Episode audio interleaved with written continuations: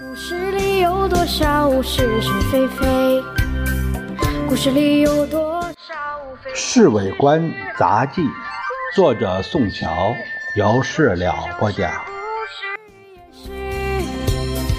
故事里的事，说不是就不是，是也不是。老杨今天和我们算账，这一趟没赚什么钱，我只分了一千五百美金。不过凭良心说，做什么生意也没有这么大的利润。老杨预备在南京买一所房子，我却不打算这样，因为太招摇了。再说，不论投资哪一方面，都没有把黄金美钞抓在手边稳当。这是十七姨太从前对我说的。还都大概是这两三天的事儿，因为励志社那些人昨天起已经分批走了。大胖子黄仁林，呃。不是今天下午，就是明天早晨动身。对重庆虽然没什么好感，可是，一到要走的时候，不免有点恋恋不舍的感觉。呃，不管怎么样，在重庆总算挨过了八年抗战，浓雾、阴雨，还有老鼠，哎，将来都是回忆的材料。南京来了一封急电，陈秘书一好，连忙送给先生。先生看了电报之后，脸色苍白，两手不停的发抖。小张一看情形不对，偷偷的跑进去把夫人请出来。大领，什么事啊？夫人很温和。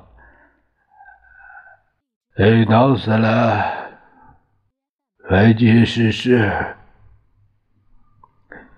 先生把手中的电报。递给他，怎么？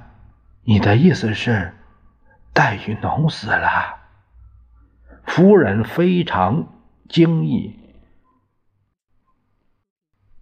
千真万确是他。先生掉了几颗眼泪。呃，电报，南京军统负责人发出来的。真想不到，他这么忠心耿耿的一个人，还不得其死啊！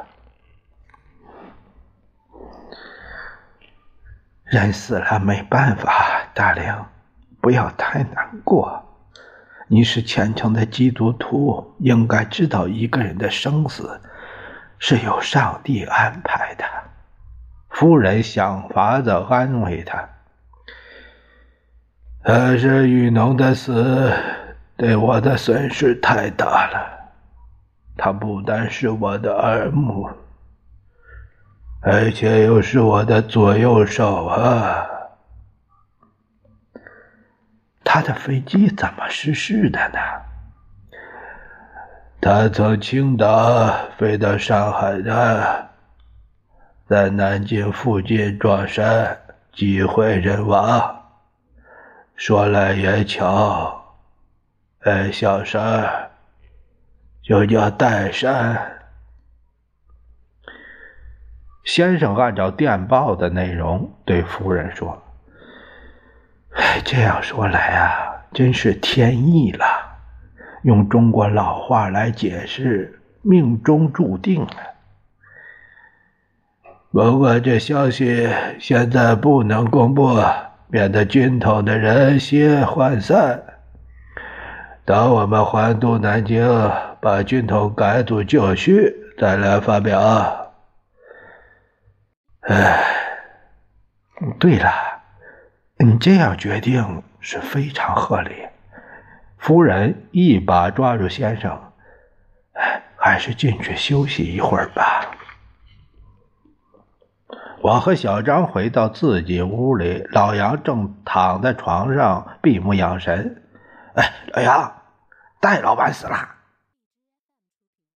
小张大声的喊：“哪个戴老板？”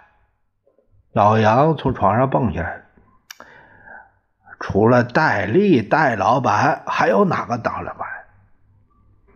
怎么死的？”他有点不信。于是我和小张就把刚才听先生和和夫人说的话全部告诉给他。故事里的事，说是就是，不是也是。故事里的事，说不是就不是，是。